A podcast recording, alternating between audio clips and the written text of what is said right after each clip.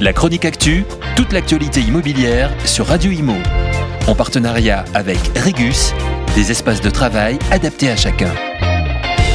Si on trouvait de tout à la Samaritaine, on trouvait surtout beaucoup de bricolage au BHV, le fameux bazar de l'hôtel de ville situé au cœur de Paris depuis 160 ans. Cette enseigne de bricolage et d'aménagement intérieur avait du mal à survivre après une énième tentative de relance ratée. Son propriétaire, le groupe Galerie Lafayette, a annoncé qu'il allait s'en séparer. L'acquéreur est connu, ce sera la foncière SGM, la société des grands magasins.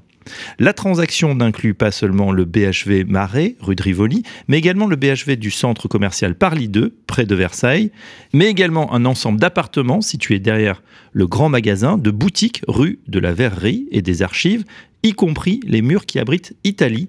Le spécialiste des produits italiens dans les galeries Lafayette conserve l'exploitation. Au total, ce sont 80 000 mètres carrés au cœur de Paris qu'acquiert la SGM. La jeune foncière met la main sur un magnifique actif, elle qui possédait déjà 300 000 mètres carrés de surface commerciale de petits centres situés dans des villes moyennes à Lille, Châlons-en-Champagne, à Tourcoing, à Saint-Nazaire. En 2022, la SGM avait déjà acquis des fonds de commerce de 7 magasins Galeries Lafayette à Angers, Dijon, Grenoble, Le Mans, Limoges, Orléans et Reims. La transaction s'est faite de famille à famille, famille Moulin, Ouzé à famille Merlin. Le montant de la transaction n'a pas été dévoilé, mais on approcherait, selon les experts en immobilier, les 500 millions d'euros. Pour les Galeries Lafayette, la stratégie est de se recentrer sur leur enseigne principale et notamment d'investir sur la modernisation, la rénovation de leur magasin emblématique sur le boulevard Haussmann à Paris.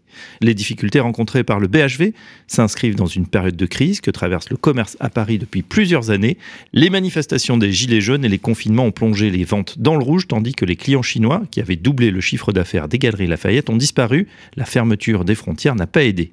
La ville de Paris se tient prête à travailler avec le futur acquéreur de son voisin. La rumeur dit que dans le cadre de la future zone à trafic limité au cœur de Paris, la ZFE, la rue de Rivoli pourrait être ouverte aux voitures particulières.